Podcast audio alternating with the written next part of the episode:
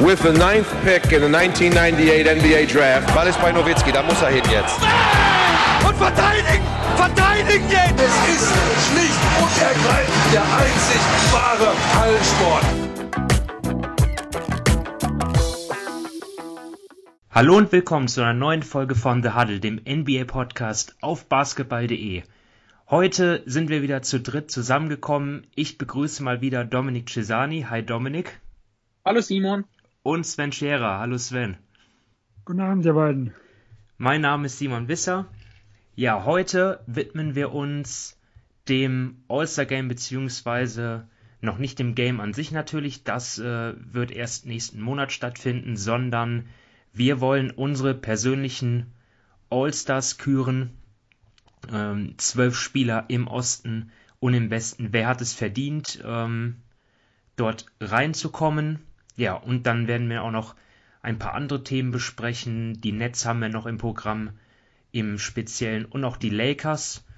Und wir starten aber jetzt äh, ja, mit unseren All-Stars und ja, beginnen in der Eastern Conference. Ja, ich würde, ich, ich weiß nicht, wie, wie wir das handhaben. Denk mal, wir müssen jetzt nicht zu jedem Spieler jetzt super ins Detail gehen. Ich denke mal, einige davon sind, stehen schon relativ fest. Also ich würde mal sagen, wir beginnen einfach mal mit den Startern. Dann im Osten. Ich kann mir vorstellen, dass wir alle uns einig sind, dass wir dort ja Kevin Durant haben, der natürlich jetzt verletzt ist und das All-Star Game nicht spielen wird. Dazu später noch mehr. Wir haben alle Janis dabei, ähm, alle Embiid. Ähm, über, über die haben, über Joel haben wir ja auch in der letzten Folge schon ausführlich gesprochen. Ähm, da liege ich doch richtig, dass, dass wir die alle drei im Team haben, oder? Definitiv. Also es sind ja vor Kevin Durants Verletzung eigentlich alles drei, sag ich mal, Top 5 MVP-Kandidaten gewesen. Also die waren für mich absolut keine Frage. Genau. Ja, und auf den Guard-Positionen wird es, denke ich mal, schon ein bisschen spannender, kann ich mir vorstellen. Dominik, wen, wen hast du dort ausgewählt?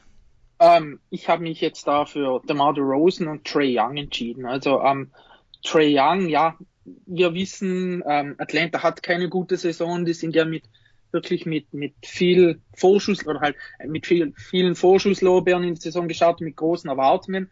Das hat sich jetzt so nicht äh, ja, gezeigt, aber Trey Young ist gerade offensiv einfach eine unheimliche Waffe. Also er legt fast 28 Punkte auf, über 9 Assists, er wirft ähm, knapp 40 Prozent von, von, äh, von draußen. Er hat ein Offensivrating von, von 116. Also im Endeffekt, er, er ist einfach die, ähm, die Offense von Atlanta. Wir wissen alle, ähm, er hat defensiv so seine Probleme, aber ähm, das ja, ist auch irgendwie schwierig dann ihn das komplett negativ auszulegen, denn er hat körperlich gewisse Limitationen, die, die ihn da einschränken und defensiv sollten dann eigentlich andere Spieler bei den äh, Hawks besser sein. Aber eben wenn man nur mal seine, generell seine Zahlen ansieht, also ähm, die sind, ja, offensiv ist er unglaublich gut. Da hat er, mit ihm hat das Team auf dem Feld ein Offensivrate von 116. Ohne ihn sackt das auf 103 ab. Also wie gesagt, er ist da die Offensive.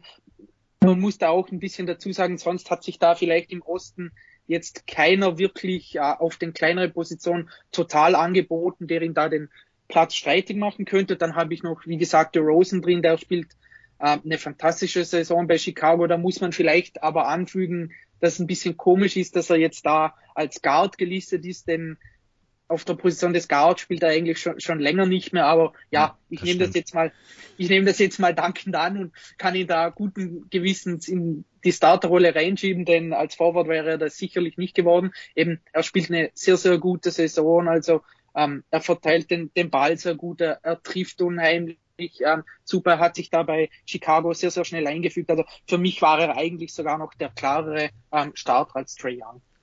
Also ich kann mich da nur anschließen, auch wenn, auch bei dem Rand, was die Position für The Rosen angeht, nehmen wir mal heute, heute Nacht zum Beispiel, hat er ja teilweise eher Power Forward gespielt und das war ja auch in San Antonio zum Beispiel letztes Jahr so und in Chicago, wie gesagt, dieses Jahr auch öfters, ähm, wo sie dann teilweise mit Sumo, mit White, mit Levine und mit The Rosen neben Vucevic gespielt haben.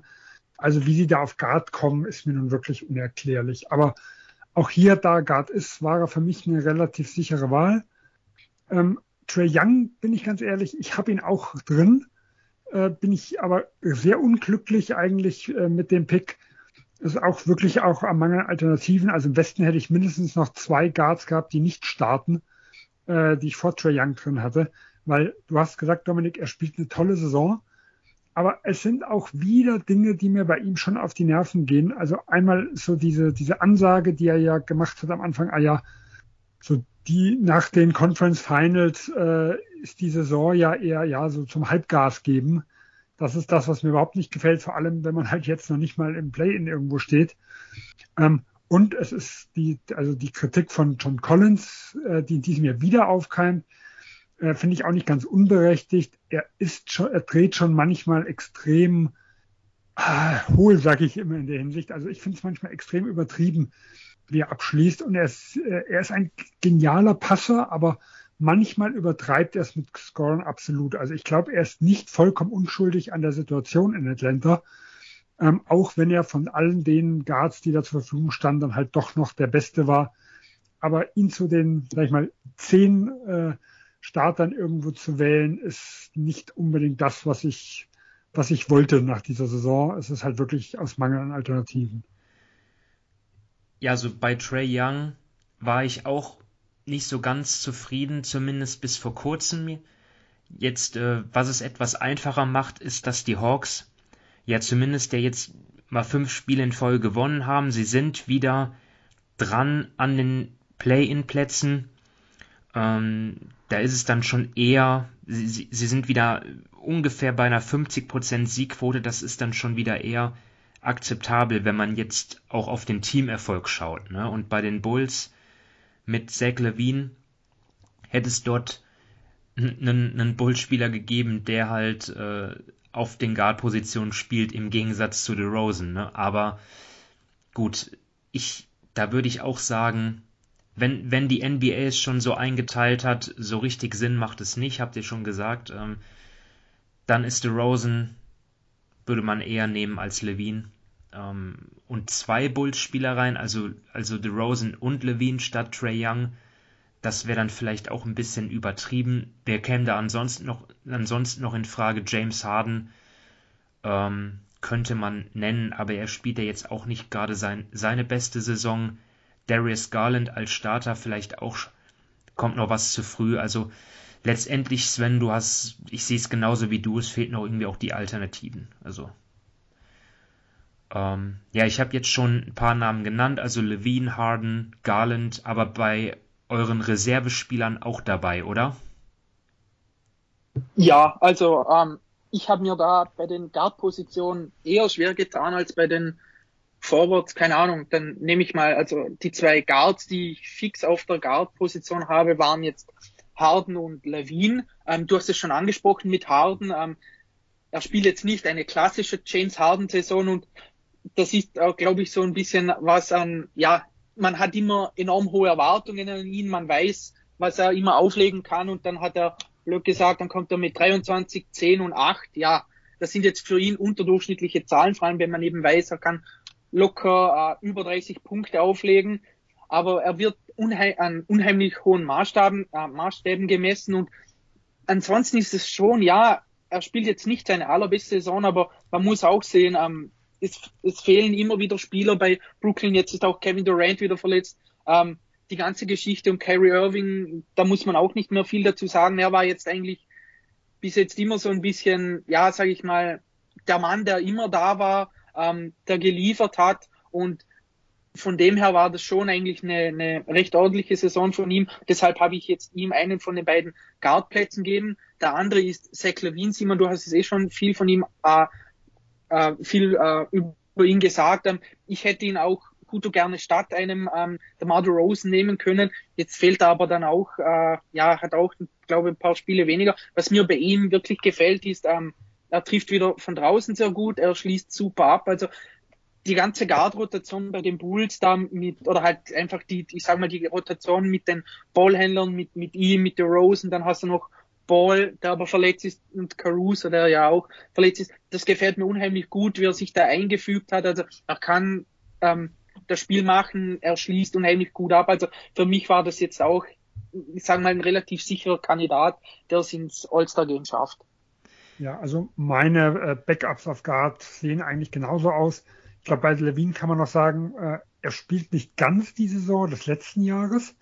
Aber was mich sehr positiv beeindruckt, ist, dass er so diese, diesen Schritt in Richtung, ja, 1b, weil ich glaube, Rosen ist momentan schon der, der offensiv das Team ein bisschen übernommen hat und der das auch übernehmen muss, weil er ist halt, hat halt einfach nicht das Skillset, um neben äh, einem balldominanten Spieler äh, äh, ja als als sag ich mal Spot-Up-Shooter oder sowas zu sein, sondern äh, er muss eigentlich die Verantwortung tragen äh, und dass dass dieser dieser Schritt in die 1B-Rolle, äh, finde ich, hat Levine sehr, sehr gut gemacht. Da, da hatte ich schon so ein bisschen meine Zweifel vorher.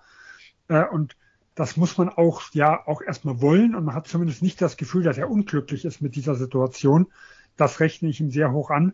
Und ich glaube, bei James Harden muss man noch sagen, also er wäre sicher in Topform die äh, logische Alternative für Trey Young in der, als Starter gewesen.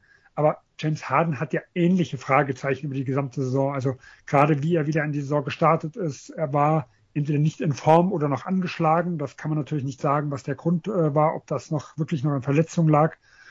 Ähm, aber er hat ja auch keinen super Eindruck irgendwo gemacht. Also man kann jetzt nicht einem Trey Young das vorwerfen, dass er so halbgar gespielt hat und äh, bei einem James Harden, äh, der halt nicht in Form in die Saison gekommen ist, dann sagen, ah ja, äh, den setze ich jetzt vor Trey Young.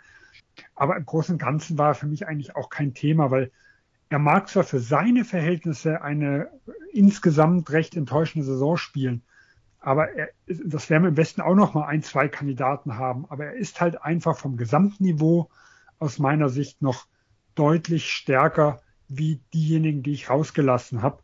Äh, und da du drei Namen genannt hast, zu denen, die bei mir rausgeflogen ist, sind, gehört zum Beispiel auch Darius Garland. Okay, interessant. Ähm, ja, wen, wen hast du sonst noch im Team, Sven? Also hast du dann den Rest mit größeren Positionen besetzt oder hast du noch einen anderen Guard, den du Garland vorziehst? Also ich habe noch zwei Guards, die ich, die ich, ich auch. vorziehe. Ja. Äh, also meine äh, Reserves, also die, die ich frei wählen konnte, waren Fred Van Vliet und äh, Holiday. Ähm, ich finde, äh, Van Vliet spielt eine tolle Saison er hat wirklich so diese Rolle des Leaders jetzt in Toronto übernommen, was in den letzten Jahren war immer mal so, der das so phasenweise geschafft hat, aber Kyle Lowry war halt nun mal der Chef des Teams. Äh, und äh, ich fand das eine ganz schwierige Aufgabe für ihn, da jetzt plötzlich diese Rolle zu übernehmen äh, und jetzt, ja, er ist ja wirklich jetzt der, der ganz klare Point Guard des Teams. Dahinter in Flynn ist sehr enttäuschend. Äh, und ansonsten wird das halt von den Forward-Positionen dann eher abgedeckt. Äh, und da finde ich Van Fleet absolut beeindruckend, was er dieses Jahr macht. Auch geht auch wieder voran. Ich mag halt auch seine Defense, seine Einstellung an sich. Äh, das Team selber ist wieder erfolgreich im Vergleich zum letzten Jahr. Also er ist, er ist für mich ein absoluter verdienter All-Star. Und auch Holiday hatte zwischendurch ein bisschen Probleme mit der Verletzung, ist auch seitdem nicht mehr so konstant. Ähm, hatte aber vor der Verletzung, fand ich, eine super starke Phase, gerade als Middleton auch ausgefallen ist. Äh, und für mich dieses Jahr die klare Nummer zwei in Milwaukee. Äh, in den letzten Jahren wurde ja immer diskutiert, wer ist, sagen wir mal, die 2A oder die 2B, Middleton oder, oder Holiday. Äh, das ist dieses, diese Saison bis jetzt zumindest klar beantwortet. Und ich sehe ihn als Gesamtpaket einfach nochmal vor Garland. Äh, und nur weil jetzt weil jetzt Cleveland so die Erfolgsstory ein bisschen ist. Deswegen kann ich ihn nicht mit reinnehmen, sondern ich würde halt jederzeit die, sowohl die Saison wie auch den Spieler Holiday äh, in diesem einen Jahr noch bevorzugen. Ja, ich habe es jetzt, ähm, also ich habe auch auf den zwei äh, Flex-Positionen habe ich zwei Guards. Ich habe auch Sven Fleet, das hat Sven eh schon alles gesagt. Und ich habe mich jetzt aber für Garland und doch gegen Holiday entschieden. Also ähm, ich kann dem, was, was ähm, Sven zu Holiday gesagt hat, nur zu 100 Prozent zustimmen. Ich habe jetzt aber Garland genommen, ähm, weil er wirklich, ja, quasi der Antreiber der, der Cleveland Offense ist. Also ohne ihn fällt es enorm ab. Er, er wirft sehr gut. Er wirft natürlich aus dem, sage ich mal, aus dem Zweierbereich und insbesondere dem längeren Zweierbereich Quoten, die er wohl nicht halten kann über die gesamte Saison, aber das ähm, möchte ich ihm jetzt nicht total negativ auslegen. Ähm, dazu ist halt einfach, ja, Cleveland, sie sind jetzt auf Platz drei. Das heißt jetzt nicht, ähm, dass sie, sage ich mal, das drittbeste Team im Osten sind. Das glaube ich nicht. Aber ich finde schon, dass ich es irgend, ich sage mal, ein bisschen anerkennen ähm, sollte, dass sie so gut sind, dass sie so enorm überperformen. Und da ist einfach ein Darius Garland meiner Meinung nach gerade offensiv der Hauptgrund dafür. Und er hat auch ja insgesamt, glaube ich, zehn Spiele mehr gemacht als True Holiday und äh, ja, nee, sind doch, Entschuldigung, sind doch nur sechs. Aber trotzdem, ja, ich habe, also man kann, ich hätte auch gut und gerne Holiday nehmen können, da hab, den hatte ich jetzt auch aufgeschrieben, aber ich schenke da mal das, ähm, ja, die, die Zusage lieber Garland, obwohl Sven natürlich auch recht hat, wenn ich mich für einen Spieler über die Saison entscheiden müsste oder für ein Spiel und so weiter, dann würde ich natürlich auch Holiday nehmen. Okay, ja, dann, das ist doch schön. Da haben wir dann ein bisschen ein paar, paar Unterschiede. Ich habe nämlich äh, weder Van Vliet noch Holiday, die habe ich hier auf meiner Ersatzliste. Die würden dann wahrscheinlich ins Team rücken für Durant und ähm, ja, irgendeiner wird sicherlich dann auch noch ausfallen. So, so, so ist es ja eigentlich jedes Jahr. Ich habe jetzt auch noch bei den Guards äh, Lamello Ball mit reingenommen. Ähm, damit ja, belohne ich ihn für seine guten Leistungen. Ich belohne damit die Hornets, die eine super Saison spielen mit einer positiven Bilanz. Platz 7 im Moment vor den Celtics zum Beispiel. Vor den Hawks hätte man ihnen sicherlich nicht zugetraut. Und ja, natürlich Drew Holiday, unfassbar wichtiger Spieler für die Bucks mit all seinen Fähigkeiten, mit der Defense, mit, ähm, ja, der, mit, mit seinen Fähigkeiten abseits des Balls zu spielen. Aber Lamello, auch für mich der spektakuläre Spieler, äh, der, der, der spektakuläre, spektakulärere Passer und deswegen auch jemand, den ich einfach lieber so im All-Star-Game sehen würde. Aber letztendlich sind das Nuancen und alle Spieler haben es, denke ich, verdient. Ich habe dann noch Jimmy Butler mit drin. Jetzt kommen wir zu den größeren Positionen. Die Konstante bei den Heat, wo sich ja im Sommer viel getan hat im Kader mit äh, der Verpflichtung von Kyle Lowry zum, zum Beispiel, aber an seinen Stats zum Beispiel hat sich das, hat das nichts geändert. Er kopiert eigentlich quasi die Zahlen der Vorsaison, die Punkte, die Minuten, die Wurfquoten. Okay, vielleicht ähm, ein Assist weniger und ein Rebound weniger als, zuvor, aber trotzdem immer noch extrem auf extrem nie, hohem Niveau befindet er sich. Und dann habe ich noch Jason Tatum, Klar, die Celtics ein bisschen am struggeln, zuletzt ging es wieder was aufwärts und aber trotzdem wollte ich auf einen Celtics-Spieler nicht verzichten und er ist auch einfach ja einer der besten Scorer der Liga, deswegen einer der besten Offensivspieler, deswegen muss er da mit rein und als Center, da habe ich jetzt nur einen und das ist Jared Allen. Ähm, hätte man vielleicht auch jemand anderen nehmen können, aber ich habe mich jetzt für ihn entschieden. So, dann Könnt ihr jetzt noch eure Liste komplettieren? Ähm, Sven, zuerst vielleicht. Also Jimmy Butler habe ich auch drin. Äh, er wäre auch für mich der Nachrücker als Starter für Kevin Durant. Also er wäre der äh, äh, quasi auf den großen Positionen, den ich dann in die Starting Five aufrücken lassen würde. Ähm, ja, ich finde, er hat auch wieder so eine Borderline MVP-Saison. Es ist nicht ganz so überzeugend wie letztes Jahr. Aber ich finde ihn auch wieder, er, er, er zeigt nicht mehr jedes Spiel so gefühlt, hat auch immer wieder seine Auszeiten. Aber man, man merkt immer, wenn er mal übernehmen will, dann klappt das auch. Und er ist, finde ich, ein ganz wichtiger Bestandteil, dass die Heat äh, momentan das beste Team des Ostens sind. Das ist richtig. Ja, auch wenn es äh, knapp Jason, ist, ne? aber genau. kann sich jeden Tag ja, ändern. Ja, Jason Tatum habe ich auch mit drin. Äh, keine überzeugende Saison, aber man sieht auch schon, er ist äh, der Fokus der gegnerischen Defense immer. Also das unterscheidet ihn nochmal von Brown, dass halt einfach Tatum deutlich mehr äh, fokussiert wird. Ähm, er leidet natürlich auch mit drunter, dass die, die Teamkollegen oder das insgesamt das Team, also er ist damit äh, auch stark beteiligt, einfach von außen nicht viel treffen, dass das Spacing dieses Jahr nicht gut ist.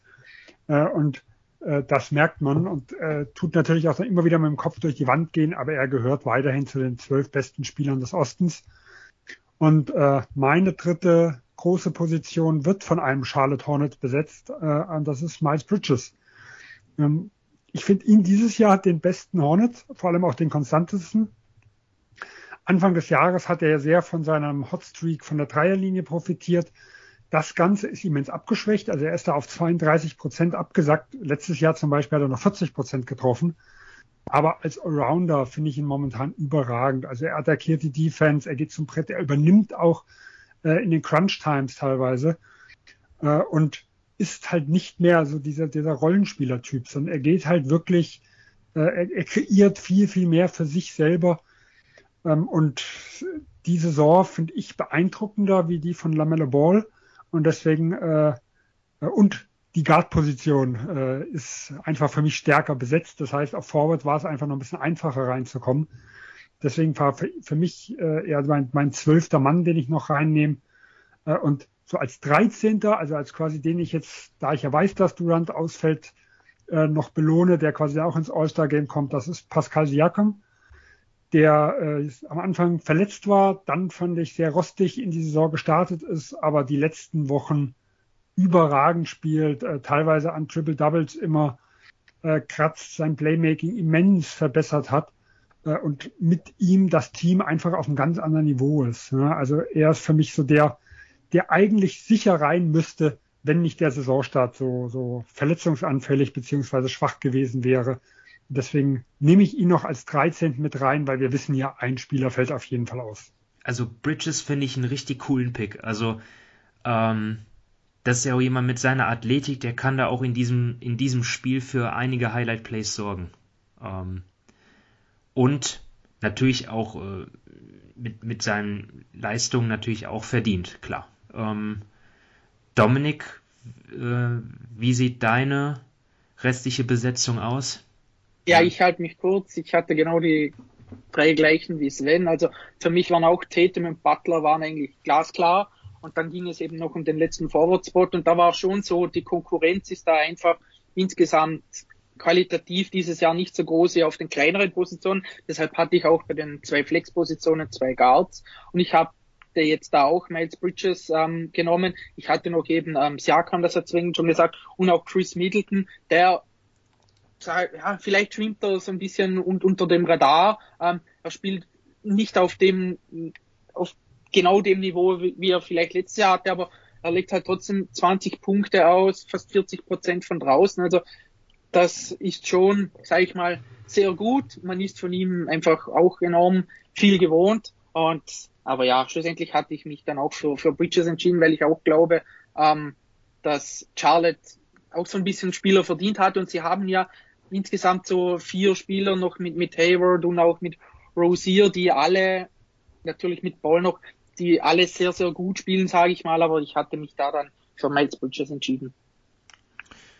Gut, machen wir weiter mit der Western Conference. Und auch dort können wir, glaube ich, bei drei Startern das ziemlich abkürzen. Und zwar Steph Curry, trotz seines Shooting Slumps zuletzt, denke ich mal, muss da rein, äh, genauso wie Nikola Jokic, der die Nuggets äh, ja auf unfassbare Art und Weise wieder trägt, dieses gebeutelte Team.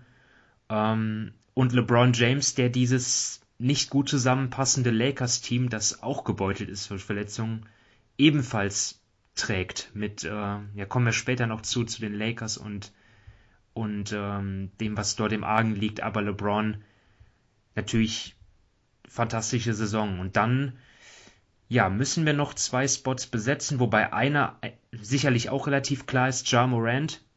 Mhm. Natürlich der Grizzlies-Spieler, der für Furore sorgt, äh, Everybody's Darling diese Saison mit, mit seiner, was, was er alles macht mit seiner Athletik, wie, wie, für wie viele Highlight-Plays er sorgt, wie er das Team trägt, auch als, als richtig guter ähm, äh, Floor General inzwischen auch. Ähm, Klar, der Distanzwurf könnte noch besser werden, aber ansonsten gibt es dort wenig zu kritisieren. Und dann, weil ich, vielleicht habt ihr es auch gemacht, dann habe ich ein bisschen gemogelt. Ich habe nämlich Lukan genommen, denn ja, eigen gemogelt, weil man, man kann ihn nicht, also dieses Starting Five kann man so nicht wählen, weil Doncic als Guard gelistet ist und ich da ja schon Curry und Morant habe. Aber war nicht, die anderen Forwards, die haben mich alle nicht so überzeugt. Und Luca, klar spielt der Point Guard, aber er ist ja von der Größe her geht er auch als Forward durch und finde auch, dass er in diesem Team, wo dann ja schon ein Center ist mit Jokic, auch zum Beispiel spielerisch dann, was die Skills betrifft, besser reinpasst als ein Towns zum Beispiel, auch wenn natürlich Towns auch den, auch den Distanzwurf hat, aber ich finde, Luca passt da besser rein und deswegen habe ich jetzt diese fünf. Ähm, Dominik? Ähm, ja, also ich habe auch ähm, Curry, LeBron und Jokic, die waren ganz klar. Also da hatte ich null ähm, Bedenken irgendwie.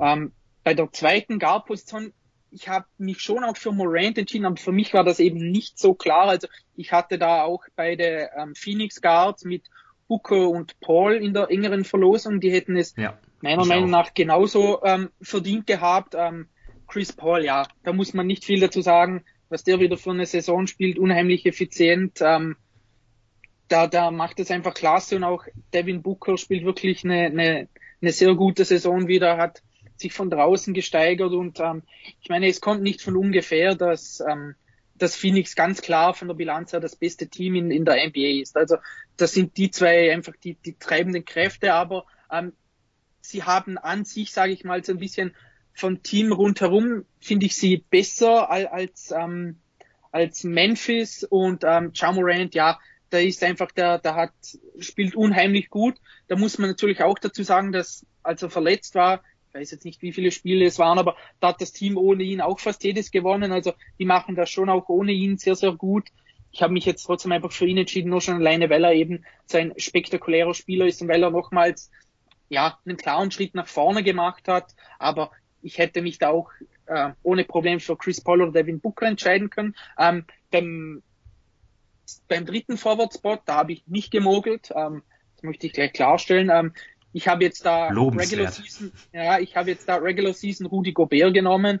Ähm, ja, ist auch, sage ich mal, rein vom Sportlichen her spielt er wieder eine fantastische, fantastische Saison. Also defensiv wieder über jeden Zweifler haben. Ähm, offensiv macht er halt das, was er kann. Ähm, er ist so, ich sag mal, einfach so von den großen Positionen her gerade in der Regular Season einfach der perfekte Rollenspieler. Er nimmt dir keine Possessions weg, er radiert defensiv so gut wie jeden Fehler seiner ähm, Mitspieler aus. Also da habe ich jetzt habe ich mir schwer getan, ihn irgendwie nicht reinzunehmen, eben gerade weil ja, man weiß es ja, ein Kawhi Leonard fehlt, ein Paul George fehlt, ein Anthony Davis fehlt, sage ich mal, einfach von, von den Spielen her, eben mit den ganzen Verletzungen, die man normalerweise ähm, da recht klar ähm, ja, dazu tun würde. Und jetzt habe ich mich da mal für, für Rudy Gobert äh, entschieden, der das diese Saison äh, verdient hat. Ja, also meine äh, Starting Five sieht genauso aus wie Dominics. Ähm, also für mich auch klar, Jokic, LeBron, Curry waren keine Frage. Eigentlich auch Gobert nicht. Ähm, Dominik hat es ja gerade eben gesagt, einfach dieser Anker in der Defense ist so wertvoll und man hat gesehen, wo er ausgefallen ist, wie sehr die Utah Jazz Probleme hatten, ähm, da irgendwie auf die Erfolgsspur wieder zu finden. Also er ist für mich eigentlich auch ein relativ klarer äh, Starter. Bei Guard, ich habe auch John Morant mit drin. Äh, ich hätte gern Chris Paul gewählt, aber ähm, er ist für mich weiterhin der beste Guards von den, von den Alternativen, die nach Curry noch da war. Aber er spielt halt in dieser Saison so ein bisschen nach dem Motto, äh, er springt nur so hoch, wie er springen muss und gibt dann Gas, wenn er, wenn er muss, aber halt nicht das ganze Spiel. Und Jamorant trägt halt das Team schon äh, über weite Strecken einfach. Natürlich auch erst ausgefallen. Die Grizzlies haben in der Zeit äh, sehr, sehr gut gespielt. Nicht umsonst ist er bei einem On-Off-Werte in einem Minus. Das muss man natürlich auch nochmal dazu sagen.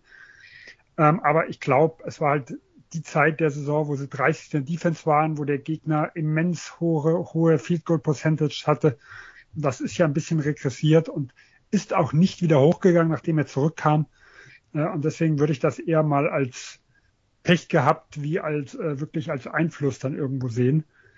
Ähm, ja, aber wie gesagt, äh, Chris Paul war, war da ganz knapp. Äh, und wer für mich da ein bisschen irgendwie rausfällt aus der Diskussion, den ich auch noch äh, im, äh, überlegt hatte, war eigentlich ein Donovan Mitchell. Äh, also den habe ich zum Beispiel neben Chris Paul auf meinen äh, Reserve Scouting Spots gestellt, weil auch er, er trifft den Dreier nicht so gut wie in den letzten Jahren und das, das schadet schon seinem Spiel. Ähm, aber insgesamt, was er an Volumen hat, wie er die Offense trägt, Ich, ich finde ihn weiterhin extrem stark und ich habe ihn deswegen zum Beispiel minimal noch vor Booker geschoben, der bei mir äh, auf dem auf einem der quasi Reserveplätze gelandet ist. Äh, und äh, er war für mich halt noch auch noch eine Alternative zu Jamorant als äh, Starting Guard, aber er kommt bei mir in die, in die zweite Fünf mit rein, neben Chris Paul. Moment, also hast du jetzt Booker nicht bei den Reserven, oder? Doch, äh, bei 11. und 12. Mann. Also ja quasi die, die ich frei wählen konnte, nicht auf den Guardspots. Gut, also ich, ich fasse mal zusammen. Wir haben, wir haben alle Steph, wir haben alle Jar, LeBron, den Joker, CP3, Booker, Mitchell und Rudy Gobert. Das sind schon mal acht Spieler. Ähm, ruft bitte rein, wenn, wenn, wenn das nicht so ist. und äh, ja, Luca habe ich als Starter, als Fanboy, ich fand ähm, natürlich, klar, es, es, es kam viel Kritik an ihm auf, dass er nicht in super Shape in die Saison kam. Ähm, es ist, man, man stellt sich sicherlich auch die Frage, ja, warum ist eigentlich sein, sein individuelles Offensiv- und, und Net-Rating, warum ist das eigentlich so schlecht? Warum haben die Mavs dort ohne ihn zum Teil bessere Werte? Ähm, ist aber auch nur die halbe Wahrheit, diese Statistik, weil einfach auch die Mavs ähm, in dieser Saison sehr schlecht von draußen werfen und das ist halt einfach auch essentiell äh, für das System mit Luca, dass die Schützen ihre Würfe treffen. Und deswegen würde ich das nicht zu hoch hängen. Seine Stats ähm, sind eigentlich genauso stark fast wie, wie Ja Morant, auch auf 36 Minuten gerechnet. Gut, da ist Ja ein klein bisschen vorne, aber ja, ich glaube, da war auch einfach die, die Erwartungshaltung bei Luca eine ganz andere äh, Top-Favorit bei den, bei den Wettmachern vor der Saison auf MVP.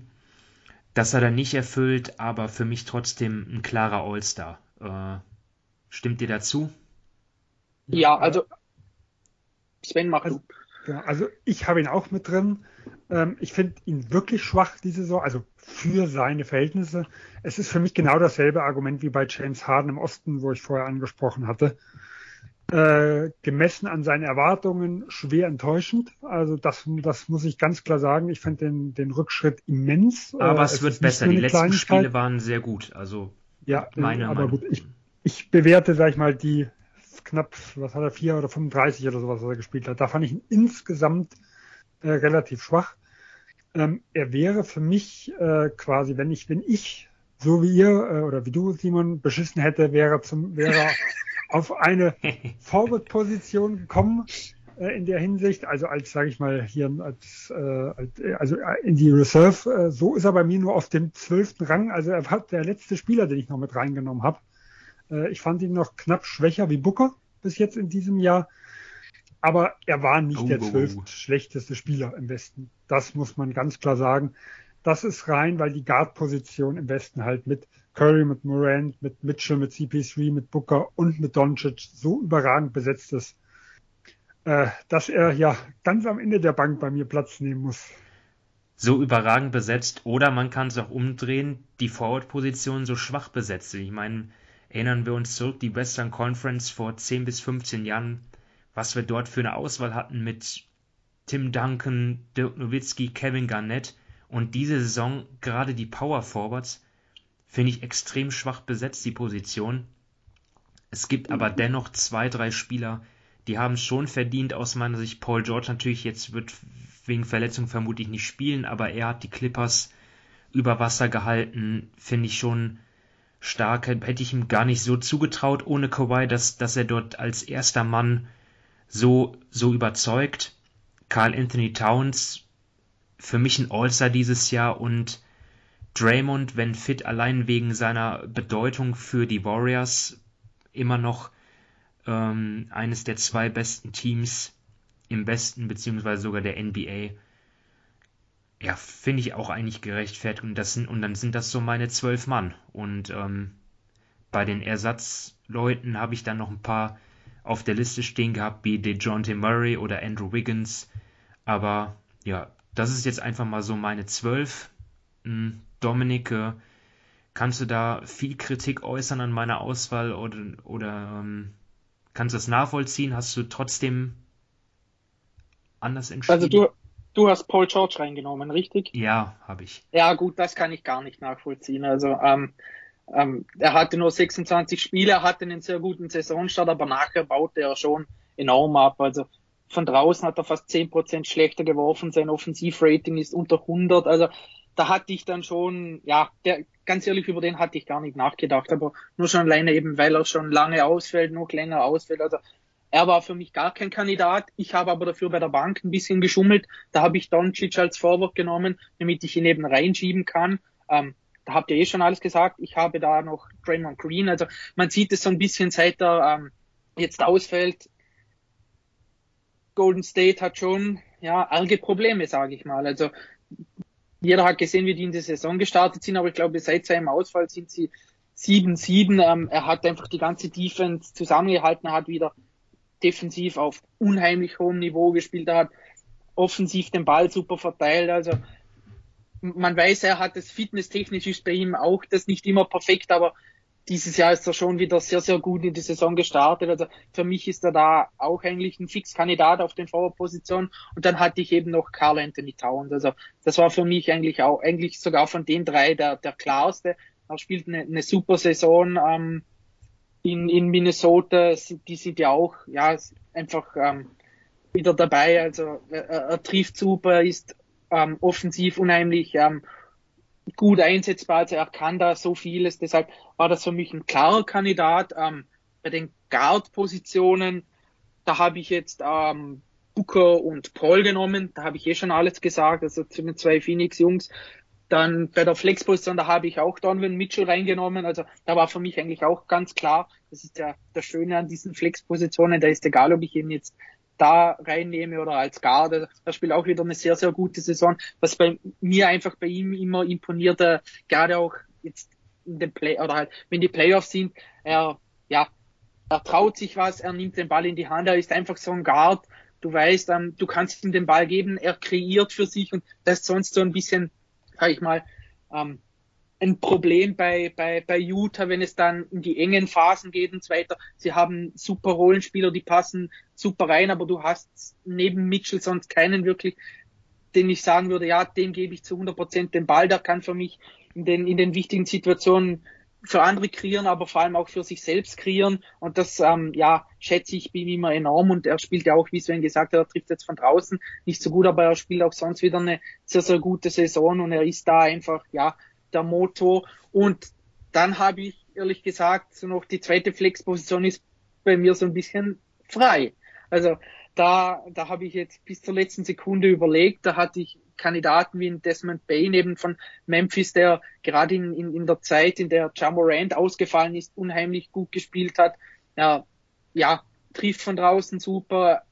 Er hat einfach von, von der ersten, klar, man weiß ja, die Spieler machen oder sollten im Endeffekt einen Schritt von der ersten zur zweiten Saison machen, aber das war jetzt schon wieder ein großer Sprung. Also er hat seine Punkte äh, Ausbeute fast verdoppelt. Ähm, er, er, er, ja, mir gefällt das einfach unheimlich gut, was er spielt.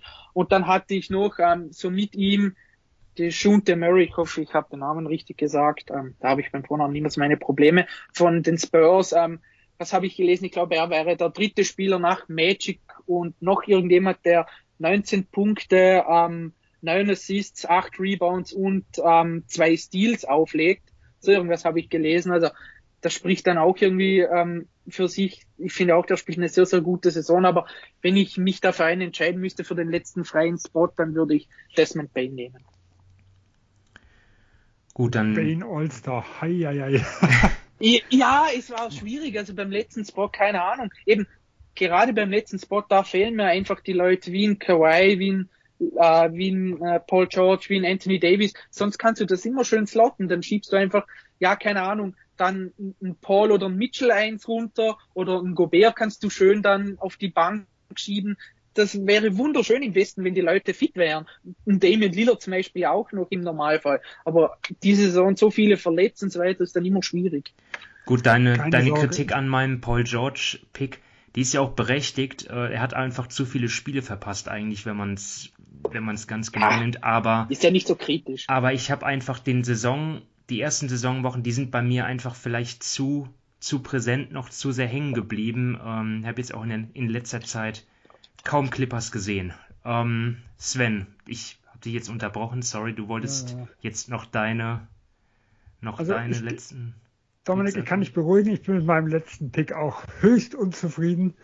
Äh, also oft, ich habe ja noch, bei mir sind ja noch drei Forward-Positionen offen, äh, beziehungsweise Big-Positionen offen. Ähm, Carl Anthony Towns und Draymond Green war für mich eine relativ einfache Wahl. Auch, auch hier an Mangelalternativen gab es überhaupt gar keine Schwierigkeit, aber auch beide sind wirklich verdiente All-Stars. Jetzt äh, habe ich halt nicht beschissen, also das heißt, Doncic steht bei mir nicht als Forward. Ähm, das heißt, ich hätte wahrscheinlich der John DeMurray noch als zwölften Mann mit viel Bauchschmerzen reingenommen, wenn ich beschissen hätte. So waren meine Bauchschmerzen noch größer. Ähm, ich habe ja versucht, mir irgendwie einzureden. Also mein, mein Wunsch äh, äh, zwölfter All-Star wäre Michael Bridges gewesen. Also der, der, der, dass wir zwei Bridges dabei hatten, dabei hätten, weil er so als Rollenspieler, finde ich, spielt für mich eine super Saison. Phoenix hat's verdient. Äh, das ist eine Maschine, sag ich mal, die, dieses Team momentan. Nimm noch Porzingis. ja, äh, ich hätte sie gern belohnt, aber irgendwie konnte ich das mit meinem Gewissen dann doch nicht vereinbaren. Ähm, sondern ich habe zwischen eigentlich ja zwei Spielern geschwankt, mit denen ich überhaupt nicht zufrieden bin. Äh, und diese zwei, das ist einmal Paul George, der ist für mich der, der herausgefallen ist, weil A, 26 Spiele waren natürlich relativ wenig. Er hat nicht geschafft, diesen Sprung zweite auf erste Option zu machen.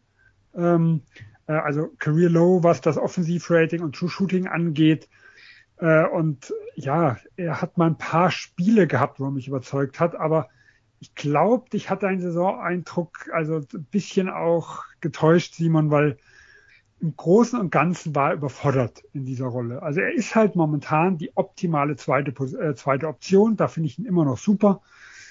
Äh, und äh, ja, er ist halt für mich dann irgendwo sowohl wenige Spiele wie auch äh, mit der Rolle etwas überfordert dann doch rausgefallen. Okay, fair ähm, Den Spieler, den ich drin habe, äh, gefällt mir auch nicht. Das ist, der hat auch nur 28 Spiele gemacht. Äh, trifft seinen Wurf dieses Jahr überhaupt nicht und äh, fand ich auch extrem enttäuschend. Das ist Anthony Davis. Und im Endeffekt der einzige Grund, weshalb ich ihn drin habe. Also für mich waren die zwei, und ich habe bei Ingram noch überlegt, den ich aber auch relativ enttäuschend fand dieses Jahr, ist es so, wenn im Vakuum ist es für mich von den drei ist Anthony Davis der beste Spieler. Äh, alle drei finde ich enttäuschend. Ich habe keine Option, wo ich sagen würde, die war so viel, die Saison war so viel besser wie jetzt beim Bridges zum Beispiel, dass ich sie wirklich vor alle drei schieben könnte. Und dann habe ich gesagt, okay, von den drei ist Anthony Davis auf dem, also für mich der beste Spieler. Die Saison war schwach, das muss man, äh, muss man so ganz klar sagen, aber wenn ich keine Alternative habe, wähle ich ihn, auch wenn ich ja damit totunglücklich bin. Musst du nicht. Musst du nicht. nee, ja, aber das ist einfach, wenn, wenn da die Leute mit den Verletzungen wegfallen, dann ja. Und es ist halt einfach, keine Ahnung, es, gab, es gibt diese Saison schon einige gute Spieler, keine Frage, aber ja, ich fand es in den letzten Jahren immer ein bisschen einfacher, als die Leute fit waren und man wirklich wusste, ja, die Superstars, die legen dir die Punkte auf, fertig, danke, die kommen rein. Aber ich glaube, wir können auf der einen Seite, also rein was die Wahl angeht, froh sein, dass zum Beispiel Damien Lillard dieses Jahr nicht in Frage kommt, weil sonst hätte man, also bei, bei mir ist ja Doncic nachher der Letzte, der drin gewesen ist. Da hätte ich mich womöglich zwischen Doncic und Lillard entscheiden müssen und hätte aber Anthony Davis reinnehmen müssen. Das wäre eine Katastrophe geworden. Ja, darum ist das Bescheißen super. Ja, genau, dann, müsste ich mir vielleicht auch überlegen. Ja. ähm, aber äh, so der Bruch zwischen Doncic und Murray, den fand ich schon noch recht groß. Und wenn ich jetzt nachher Murray Richtung Davis gehe, ich würde Murray das gönnen dieses Jahr, äh, allein schon halt durch die Spiele, die er mehr gemacht hat und äh, auch wenn er jetzt für mich auch nicht die klassische erste Option ist, also auch in der Situation ein bisschen überfordert ist. Ich finde, er hat schon eine sehr gute Saison gespielt. Aber da fällt es mir dann doch ein bisschen leichter zu sagen, ich nehme Anthony Davis, weil der ist halt ein Top-10-Spieler, sag ich mal, irgendwo da, der Liga. Da muss äh, ich ehrlich sagen, dass das Argument für, für Davis, das wäre mir jetzt jedes Mal, wenn er ausgefallen ist, ein bisschen leichter gefallen, weil da hat man gesehen, wie viel er gerade defensiv in die Brüche geht. Aber ja, es ist, ja, der letzte Spot ist immer der letzte Spot. Ja, genau. Ja, aber so, ja, ist es zumindest ein bisschen leichter geworden, wie wenn ich jetzt jemanden wie Lillard oder wie Doncic rausschmeiß. Aber ich überlege, was, was wir im Besten, was da teilweise für Diskussionen gab, dass Lillard hat auch mehrere Jahre sich aufgeregt, dass er ein All-Star-Snap war oder sowas, dass ein Conley über Jahre nicht reingekommen ist. Und jetzt müssen wir jemanden reinnehmen, der 28 Spiele gerade erst bestritten hat. Und ja. Die nicht mal überzeugend, ja. Also nicht 28 Spiele auf, auf seinem Anthony Davis Niveau, Niveau ja. ne? Äh, sondern ja, äh, 17,5 Prozent Dreierquote. Ne? Also äh, trifft gefühlt, äh, sobald er ein bisschen weg vom Korb ist, kein Scheunentor mehr. Ja? Obwohl er ja zum Beispiel im Bubble da überragend war und auch davor er war jetzt nie so ein Übershooter, aber er wurde respektiert und äh, er war gefährlich irgendwo. Nicht immer konstant, aber keine Ahnung, was da dieses Jahr los ist. aber da kommen wir noch zu. Ja. ja, also halten wir fest, im Westen Guards oder Back Backcourt top, Frontcourt eher Flop, was jetzt die Spitze betrifft. Also jetzt äh, natürlich LeBron und Jokic nicht Flop, klar, ihr wisst, was ich meine, aber ja, die ja, fehlen schon, fehlt schon einiges dort an Qualität.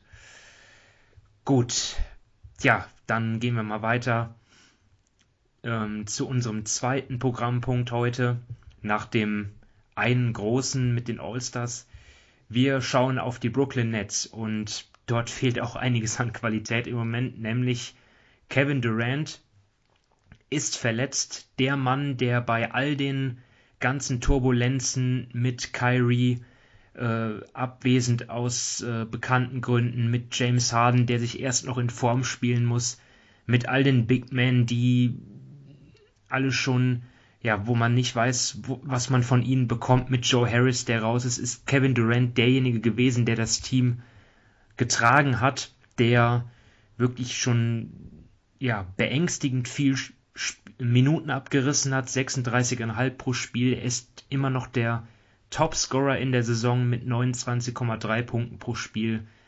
Tolle Wurfquote, 52% aus dem Feld, 7,4 Rebounds, 5,8 Assists. Das müssen die Nets jetzt alles ersetzen, zumindest mal in den nächsten Wochen, denn es hat sich ja dort ein Unglück ereignet, wo er dann ja äh, im Spiel dann äh, kollidiert ist mit Mitspieler Bruce Brown, beziehungsweise anders formuliert, er ist ja auf, auf ihn gefallen, auf sein Knie.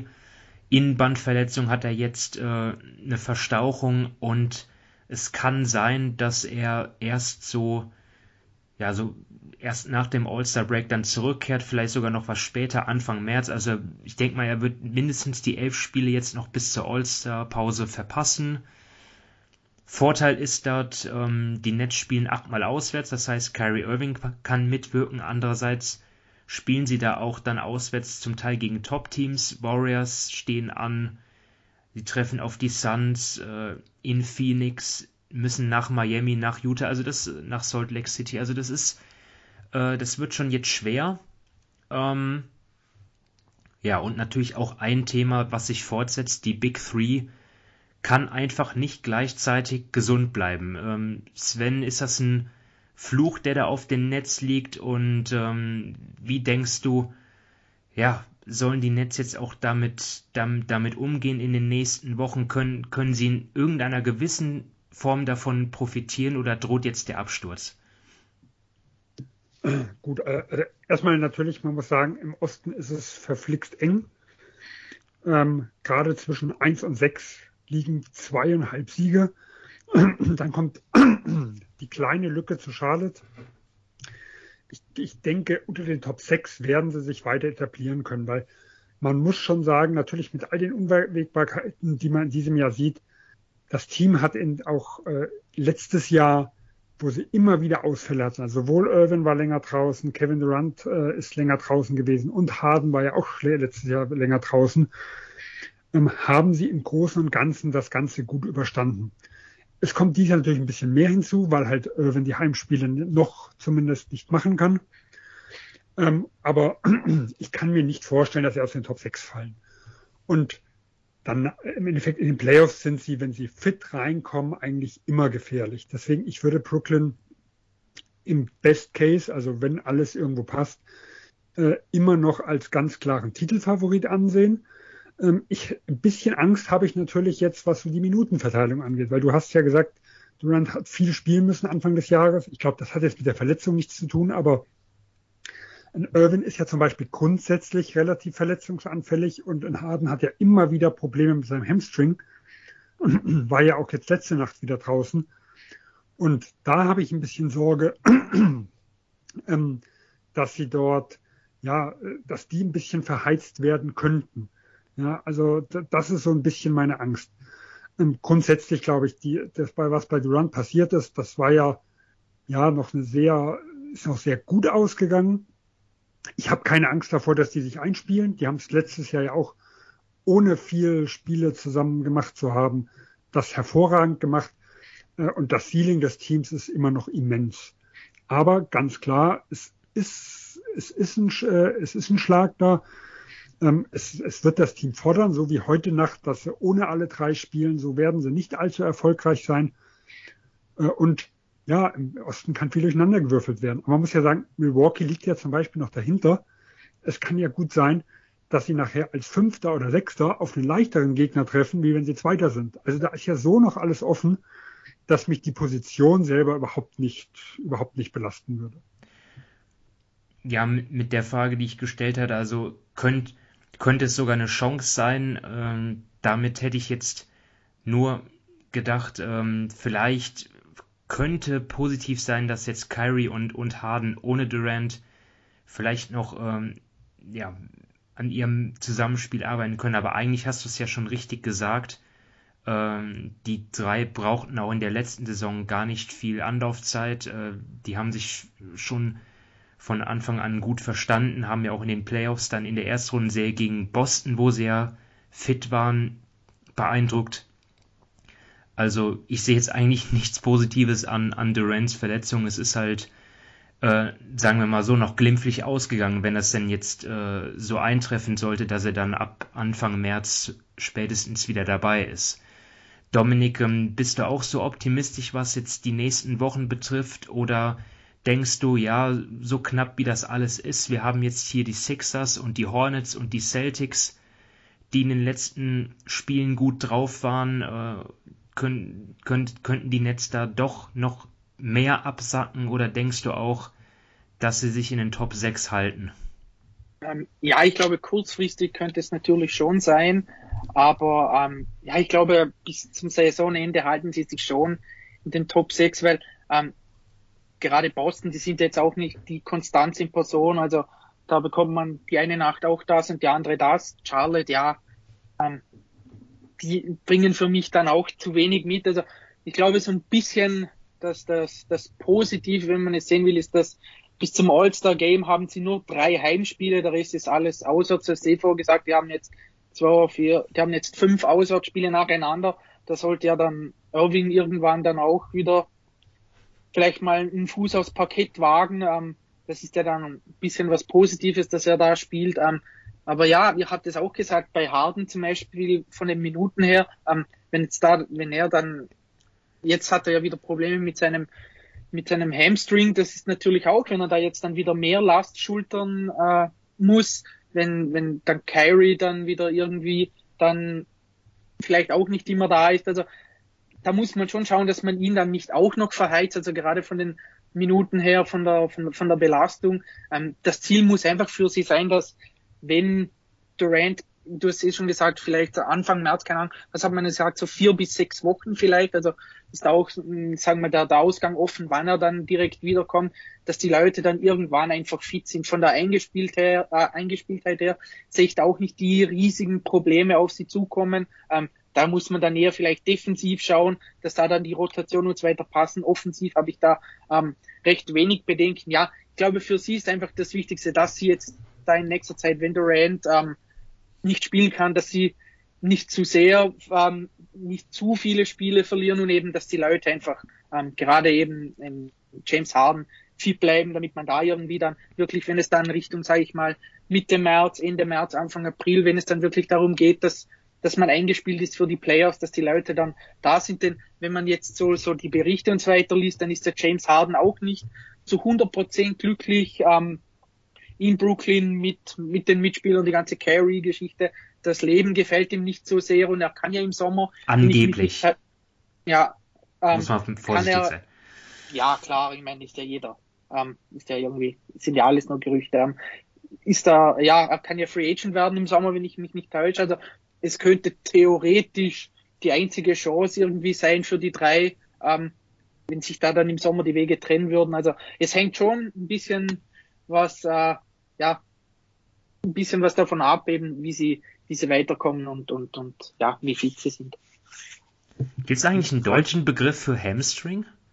Ich, ja, es, ich, es sind nicht die Muskelfaser. Ich, ich stelle ich stell das fest, dass es auch in, in deutschen Artikeln immer mehr ähm, ein, einkehrt, dass ja, das einfach die, die, anscheinend weiß jeder, was damit gemeint ist, aber da, da geht es ja um, um die hintere Oberschenkelmuskulatur. Ne? Genau, genau, da hast du ja die, die, die Muskelfasern drin und so weiter und, und keine Ahnung, bei uns ist ja ähm, in Österreich sagt man, man hat dann so ein bisschen ein Zupferl. Das bedeutet, keine Ahnung, wenn man dann nicht, nicht ähm, gut aufgewärmt ist oder wenn man eine Überbelastung hat und, und man, man macht dann Sprints und so weiter oder schnelle Bewegungen, dass da dann einer reißt oder dass die dann, keine Ahnung, man kennt es ja auch vielleicht, ähm, sagen wir mal so ein bisschen vom Fitnesstraining, wenn man da Beine trainiert und man hat das schon länger nicht mehr gemacht und man übertreibt es da dann, ähm, dann kann man am nächsten oder am übernächsten Tag kann man kaum irgendwie die, die, die Stiege auf und ablaufen, wenn man denkt, da reißt hinten gleich der, der Muskel komplett weg. Also ich glaube, das sind so ein bisschen die,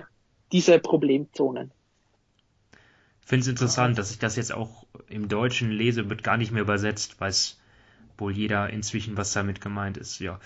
Ähm, ich glaube, das Problem ist auch dazwischen, einer, sagen wir mal, einer Zerrung und dem wirklichen Muskelfaserriss zu unterscheiden, weil das ich glaube, es gibt im Englischen noch diese Unterscheidung nicht. Ne? Es ja. ist ja auch ein bisschen das Gleiche, aber eins ist natürlich so die Leitvariante und äh, das andere ist ja ein bisschen das, wo ein bisschen länger, äh, wo man ein bisschen länger braucht, um ja. auszukurieren. Weil ich hatte mal Verdacht auf Muskelfaserriss, da hieß es mal, ich soll sechs Wochen äh, irgendwo pausieren. Gut, es war nachher keiner, also es war umsonst dann pausiert, aber bei einer Zerrung hat habe ich nie sechs Wochen pausiert. Ja? Also das sind ja immer noch mal, das ist ja so minimale Muskelfaserriss, ist ja eine Zerrung.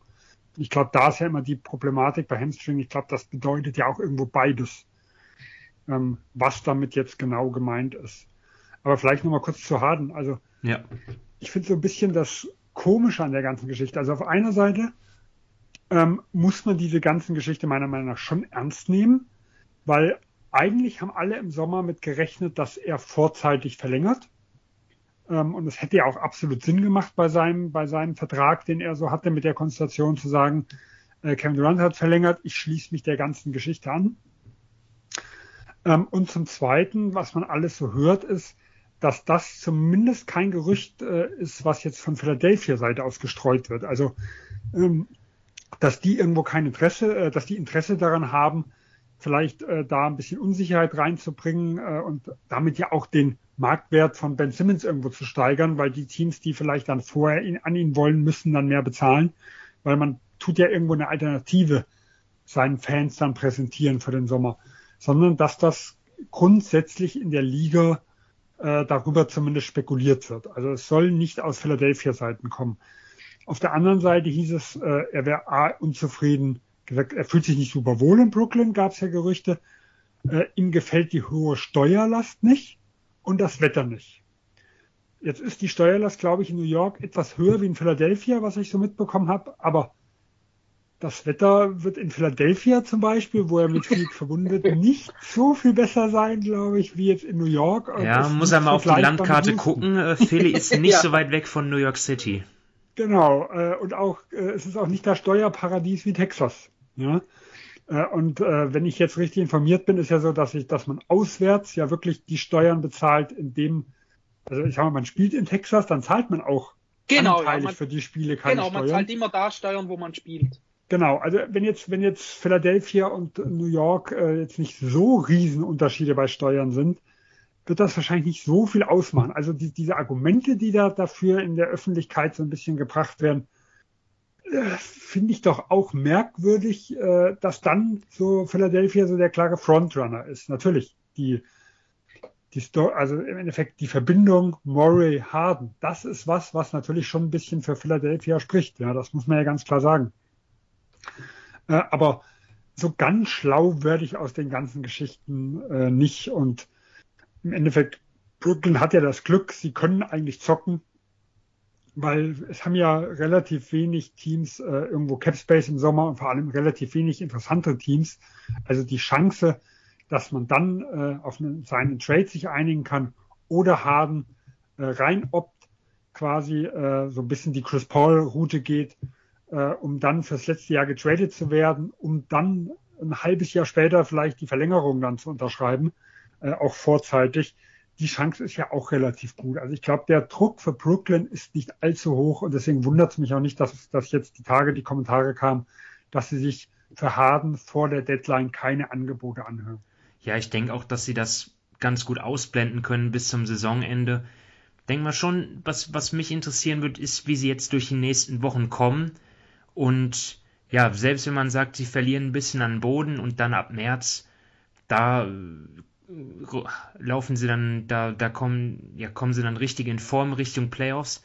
Gibt ja auch keine Garantie, dass dann ab März wieder alle fit sind. Also das ist ja auch, es ist immer eigentlich irgendwas in Brooklyn. Steve Nash ist dort auch gepragt, ge, ge, gefragt als Improvisationskünstler, sicherlich nicht äh, ja der absolute Traumjob, den man eigentlich vorher gedacht hätte, dass es wäre. Also ja, es wird, wird spannend weiter sein bei den Nets, die ja in Top, in Vollbesetzung immer noch sicherlich der, der Top-Favorit werden. Aber sind sie halt nicht im Moment, ähm, also können wir nicht so über sie sprechen. Gut, dann schauen wir mal rüber ähm, an die andere Küste, an die Westküste, die Lakers. Ja, dort, ähm, die sind auch im Moment relativ weit entfernt vom Favoritenstatus, haben ganz andere Probleme. Die drehten sich in letzter Zeit, beziehungsweise eigentlich schon die gesamte Saison, auch um Russell Westbrook. Das ist jetzt eine Woche her der Vorfall, wo ja, die Lakers gegen die Pacers gespielt haben und Westbrook vier Minuten vor Schluss dann bei einem knappen Spiel ausgewechselt wurde und nicht mehr zurückkehrte. Und Frank Vogel, der Coach, dann nachher sagte, ja, er hat die Spieler aufgestellt, mit denen er die größten Siegchancen sah und das hat natürlich für Wirbel gesorgt. Ähm, hatte, hat, wurde auch erwähnt, dass, dass, dass Vogel die Unterstützung des Managements hat, also dass er dort auch Westbrook ähm, durchaus, dass er dort das, das selber entscheiden kann, wen er aufstellt und nicht. Ähm, trotz des Star-Status, ja, am Wochenende davor hat es ja auch eine große Klatsche gegeben, eine, eine heftige Packung gegen die Nuggets und schon war auch der Trainer angeschlagen und in der Kritik und The Athletic hat ja berichtet, auch jetzt zuletzt, dass die Lakers-Verantwortlichen dort von Spiel zu Spiel die Situation neu bewerten wollen. Ja, dann haben wir LeBron natürlich, der das Team im Moment auch in Abwesenheit von Anthony Davis trägt, 18 Mal in Folge 25 Punkte oder mehr. Also der, der ist auf jeden Fall im Moment mehr gefordert, als es ihm vielleicht lieb wäre in der Regular Season. Also einige Probleme. Dominik, ähm, wie schätzt du das ein? Ähm, kannst du das nachvollziehen, dass Vogel unter Beschuss ist oder denkst du, nee, das ist nur ein Sündenbock und die Fehler wurden viel weiter oben gemacht? Ähm, wenn ich dürfte, dann möchte ich das gerne mal umdrehen. Ich würde zuerst mal gerne hören, was ihr dazu sagt. Gut, also, äh, zu Vogel. Also Ge generell zur gesamten Situation, also mit, mit Vogel, mit Westbrook und so weiter. Ich meine, es ist ja, ist ja ein, ein riesiges Thema im Endeffekt. Also gut, ich glaube, wir müssen natürlich eins sagen, wir haben das Lakers-Team in, Vollbes oder in Vollbesetzung ganz selten gesehen. Äh, also die, die ganzen Ausfälle von Anthony Davis ist natürlich äh, ein großes Problem. Ähm, äh, am Anfang der Saison, wo Davis ja dabei war, da hatte ich ja noch gewisse Zweifel, was James angeht, weil der fand ich, fand ich überhaupt nicht gut in die Saison gestartet ist. Äh, die letzten Wochen haben diese Zweifel absolut ausgemerzt. Äh, mir sind fast die Augen ausgefallen, als ich gesehen habe, dass er die meisten Punkte pro 36 Minuten seiner Karriere macht. Ja, äh, der Typ ist uralt gefühlt, ja. Ja. Äh, ja, es ist, äh, und äh, ist da wirklich vor seinen besten Jahren, was wie gesagt die, die, die Punkte pro Minute angeht. Natürlich, er wird ja, er wird ja mehr als Scorer jetzt eingesetzt, seit er halt eher auf der Center-Position ist und nicht so als Playmaker wie einige andere Jahre davor. Äh, aber es ist trotzdem absolut überragend, was er da wieder, ab, äh, wieder abreißt. Ähm, dass der Fit schwierig ist, das sollte jeder, der meine Meinung dazu vor der Saison gehört hat, also das, das wundert mich nicht, dass äh, Westbrook gerade in der Crunch-Time ein großes Problem ist. Äh, also ist für mich irgendwo ja so gekommen, wie ich es vermutet habe. Ich glaube schon, dass die Lakers besser spielen werden. Also gerade das Duo Davis Westbrook, da sehe ich schon noch äh, ein gewisses Potenzial, wenn die beide mal irgendwo fit sind, also gerade Davis irgendwo fit sind, dass man die zwei staggern kann mit LeBron James. Äh, also für mich bleibt es dabei, die, diese, dieses Problem ist auf einem deutlich höheren Niveau, wie sie jetzt stehen. Ja, also dass sie jetzt äh, im Play-in momentan stehen, da gehören sie in Bestbesetzung nicht hin, äh, auch wenn einiges schiefgelaufen ist. Ähm, zur Coaching-Diskussion. Also der Verantwortliche für den Kader, den wir haben, der sitzt natürlich woanders. Also wer es ist, äh, wissen wir, glaube ich, alle nicht. Ähm, wie viel Palinka da wirklich zu sagen hat, äh, wie viel vielleicht eine Genie Bass, sag ich mal, die, die halt den Namen nach LA bringen wollte, äh, was LeBron James entscheidet oder ähm, äh, die Agency quasi von ihm. Da können wir nur drüber spekulieren. Äh, aber Frank Vogel ist ganz klar äh, äh ein Leidtragender dieser Situation. Jetzt komme ich aber zum anderen Punkt her. Es heißt für mich nicht, dass er der optimale Coach ist für dieses Team, weil seine größte Stärke ist für mich eine defensive Identität, äh, um, um ein Team aufzubauen. Und dafür hatte er in den letzten Jahren das Personal und das Personal hat er aber dieses Jahr nicht. Also weiß ich nicht, ob seine Stärke als Coach dieses Jahr wirklich zum Tragen kommen kann. Also muss man aus meiner Sicht dann schon überlegen, ob man nicht dann sagt, okay, dann gehe ich halt den anderen Weg und suche mir einen Coach, der vielleicht die Offense äh, etwas besser hinbekommt. Und da ist Frank Vogel jetzt, äh, sag ich mal, nicht so der, der Meister der, der letzten Jahre irgendwo gewesen. Also er ist nicht für mich nicht der, der, der die Situation verursacht hat. Das Team vor zwei Jahren hat für mich super zu ihm gepasst. Das hat er super gecoacht. Aber ich bin mir auch nicht sicher, ob er der richtige Coach in der jetzigen Situation ist. Äh, deswegen kann ich die Kritik an Vogel oder die Personalie Vogel, die irgendwo auf dem äh, heißen Stuhl da irgendwo sitzt, schon nachvollziehen. Gut, ich, ich muss halt auch eingestehen, dass ich mich bei den Lakers vertan habe. Ich bin so rangegangen und habe gedacht, okay, ähm, die haben dort jetzt diese Stars und die wollen gewinnen und werden alles dafür tun, ähm, um erfolgreich zu sein, auch wenn das äh, bedeutet, dass sie vielleicht nicht so spielen, wie sie spielen wollen. Letztendlich, ja, hat es allerdings, äh, ist es allerdings nicht eingetroffen. Ähm, wir sehen dort keine Fortschritte mehr bei Westbrook. Äh, ich glaube, davon muss man sich verabschieden von seiner Spielweise und ja, was jetzt, also der, der Kader ist nicht ideal zusammengestellt. Es gibt viele Verletzungen.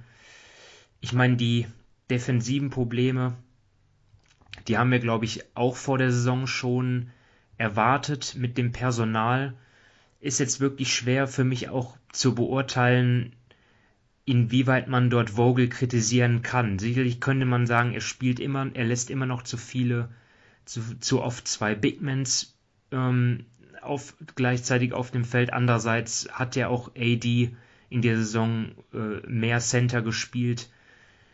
Die Rotation, ich weiß auch nicht, was, was und, und was die Einstellung betrifft, dort gab es sicherlich Niederlagen zum Teil. Äh, wenn ich mich richtig erinnere, haben sie zum Beispiel auch zum Spiel wie gegen OKC verloren. Da muss man sich fragen, äh, ja, wie, das, das, das darf eigentlich nicht sein, solche Ausrutscher. Aber ähm, letztendlich kann ich Vogel jetzt von außen dort gar keinen so großen Vorwurf machen.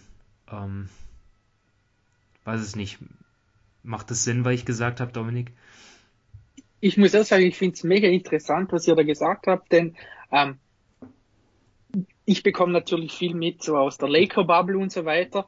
Und da sieht man schon eigentlich sehr, sehr viele so, was jetzt auch Sven gesagt hat. Denn man hat ja, als die Berichte da mit Vogel rausgekommen sind, wann war das? vorige Woche oder sowas, da haben ja gerade die ganzen nationalen Leute eben geschrieben, er sei nur das Bauernopfer und so weiter. Und das wurde dann so ein bisschen in meiner Bubble schon mit Kopfschütteln aufgenommen. Also ähm, was ich generell sagen würde, also ihr habt es eh schon gesagt, der Kader ist nicht definitiv nicht optimal zusammengestellt. Ähm, wer wie viel Schuld daran hat, darüber kann man spekulieren. Ähm, ich glaube, jeder hat gewisse Schuld daran. Also bei Genie Bass weiß man, ähm, da muss einfach ein bisschen auf das Geld geguckt werden.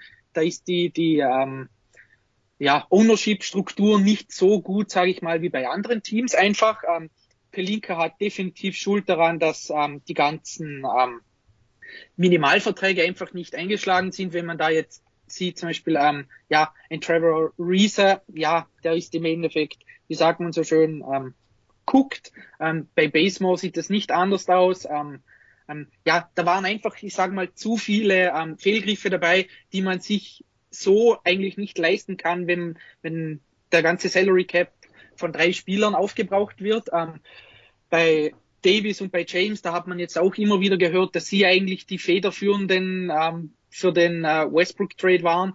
Da hat man ja auch gehört, ähm, dass eigentlich die Lakers schon fix den Buddy Hill Trade für ähm, für ähm, Harrell und Kuzma hatten. Also ähm, da haben sie sicherlich eine Schuld, äh, eine gewisse Schuld daran.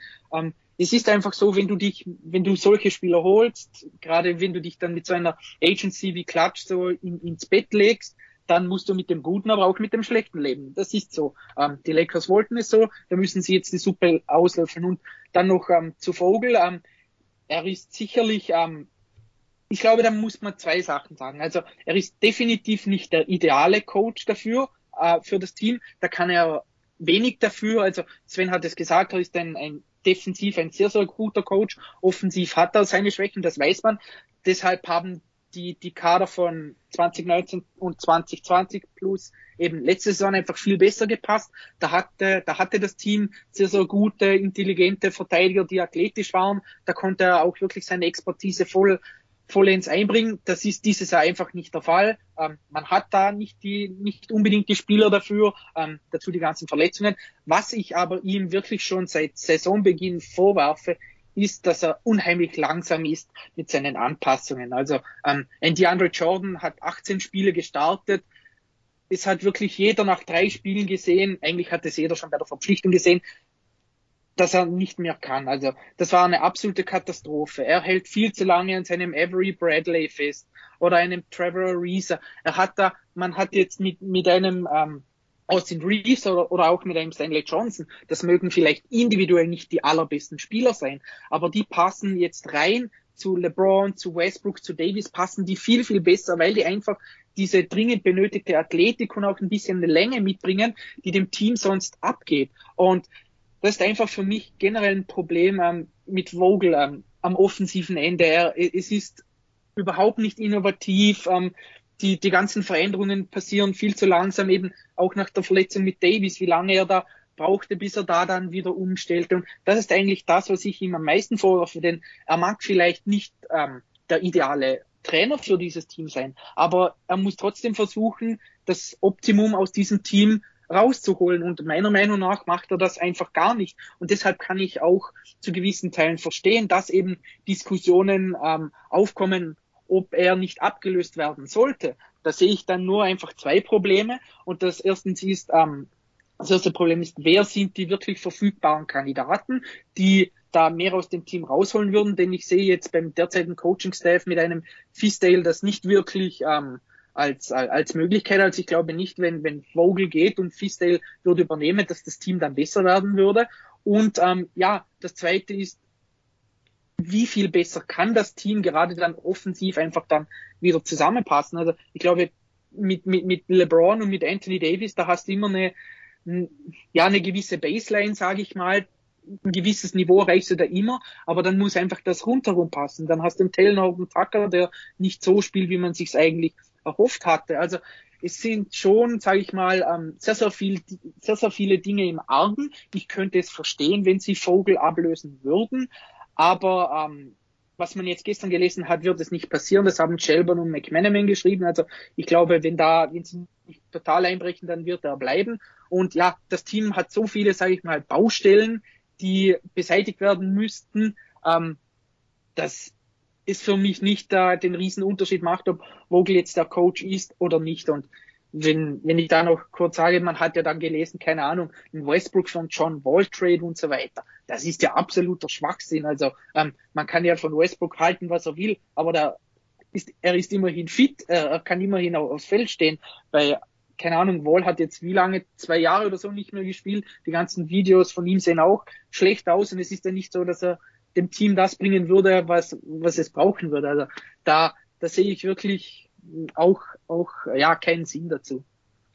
Vor allem muss man auch sagen, also man kann ja auch sagen, für beide Seiten ergibt das eigentlich wenig Sinn. Nee, ja. Weil äh, die Rockets wollen ja momentan gar nicht gewinnen und ich glaube, sie sind ja im Großen und Ganzen nicht unzufrieden, dass John Wall die Rolle des äh, Banksitzers, sage ich mal, akzeptiert, äh, ja. so gut akzeptiert. Ja, also aus Rockets Sicht würde es nur Sinn machen, wenn äh, Westbrook sagt, ich habe keinen Bock mehr auf die Lakers, ich habe aber auch keinen Bock auf die Rockets, äh, für die Hälfte des Geldes könnt ihr mich rauskaufen und dann kann ich mir die Situation aussuchen. Also, weil Wall wird ja auf kein Geld verzichten, der wird nicht mehr so viel bekommen, aber ein Westbrook hat natürlich die Chance, äh, vielleicht in, in, diesem Jahr vielleicht für wenig, aber auch im nächsten Jahr halt nochmal 20 Millionen oder so irgendwo vielleicht zu bekommen. Ja? Also ich glaube, er kann sich das zumindest so nochmal irgendwo einreden. Und das ist so das einzige Ding für die, für die äh, Rockets. Ich glaube, das einzige Grund für die Lakers, es zu machen, wäre halt, dass so eine Situation wie dieses Benchen von Westbrook mit einem Wall deutlich einfacher wäre. Also wenn du halt wirklich hingehst und sagst, okay, wir bauen unser Team wieder um Anthony Davis und LeBron James raus und versuchen darum, gute Rollenspieler zu machen. Und ähm, John Wall, der kann halt dann wirklich die Bank äh, mit nur 15, 20 Minuten Spielzeit dann irgendwo anführen. Den können wir benchen, wann wir wollen. Das ist immer noch besser wie die jetzige Situation.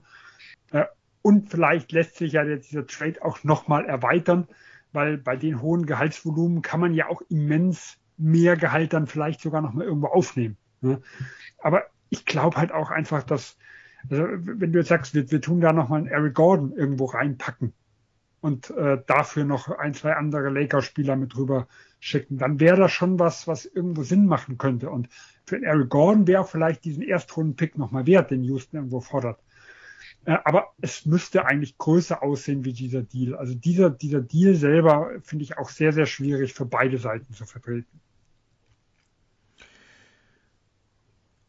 Gut, also ja gut, ähm, ich meine jetzt dass man dort John Wall besser von der Bank kommen lassen würde. Ich meine, es ist ja jetzt noch nicht so, zumindest habe ich jetzt nicht gehört, dass Westbrook jetzt, äh, also klar, er war, er war sicherlich enttäuscht, dass er da am Ende gebencht wurde, aber ähm, man sieht ja jetzt nicht von, hat jetzt keine Reaktion von ihm gesehen, dass er dort äh, jetzt fertig ist mit den Lakers. Ne? Ähm, ich glaube, er lebt auch ganz gern in LA mit der Familie. Also ich sehe ich im Moment nicht, dass er, dass er dort jetzt viel Stunk macht. Ähm, und äh, wird dann vielleicht auch die Entscheidung des, des Trainers auch akzeptieren, wie die dann noch immer aussieht. Aber klar, ideal ist natürlich nicht, äh, du willst natürlich auch äh, Westbrook, dass er funktioniert mit den anderen beiden. Ne? Man hat ja sehr viel für ihn abgegeben. Also ja, ich weiß, ich weiß nicht, wie das weiterentwickelt. Also Dominik, glaubst du, dass, dass Westbrook, dass das noch äh, Konfliktpotenzial birgt? Ja, ja, also ich glaube schon. Also der, der Fit wird nie, also gut sein wird er sowieso niemals. Also davon kann man sich wirklich verabschieden. Ich glaube auch nicht, dass der Fit irgendwie ordentlich sein wird. Also man wird da generell Probleme haben, spätestens falls man in die Playoffs kommt, dann wird es so sein wie immer, der wird außen stehen gelassen, keiner kümmert sich um ihn, gute Nacht. Ähm, also ja, aber mehr oder weniger sind ihnen auch die Hände gebunden. Also es wird niemand irgendwie da, sage ich mal, für Westbrook irgendwie drei Rollenspieler abgeben und den Lakers da zu helfen. Also man hat, wie gesagt, man, man hat sich da das Bett im, im, im Sommer gemacht mit dem Trade. Man hat die Sachen aufgegeben, die man hatte. Der Trade war von vornherein und im Nachhinein äh, ja, mehr oder weniger eine Katastrophe. Man konnte sich ein, zwei Dinge natürlich schönreden, aber tief in ihrem Herzen hat jeder gewusst, dass das kein guter Trade ist. Und man muss jetzt irgendwie durch die Saison kommen. Also ich sehe da wirklich nicht, außer wie Sven jetzt gesagt hat, wenn der, wenn der Trade vielleicht auf mehrere Spieler oder mehrere Teams ausgeweitet wird, ähm, dass da vielleicht was passiert, aber ich sehe wirklich kaum ein Szenario bei, bei einem Russell Westbrook Trade, in dem die Lakers da nachher sagen können, ja, wir sind da sehr, sehr gut rausgekommen und, und wir werden jetzt ein gutes Stück besser sein. So, mein PC meldet sich jetzt hier schon Stromsparmodus. Ei, ei. Ist das jetzt das Zeichen, äh, dass wir zum Ende kommen müssen? Ich, ich denke. Nicht. Ja. Das passt zum Thema Lakers momentan. Ja, richtig. Stromsparmodus aus. ja, aber ähm, ist es doch auch alles gesagt, oder? Habt ihr noch was? Nee. Gut, dann sind wir am Ende angekommen und ja, freuen uns wieder, dass ihr zugehört habt, ähm, wünschen euch ein schönes Wochenende und genießt weiterhin die Spiele. Und dann hören wir uns dann zu gegebener Zeit wieder. Bis dahin, äh, macht's gut. Haut rein. Ciao. Tschüss. Tschüss.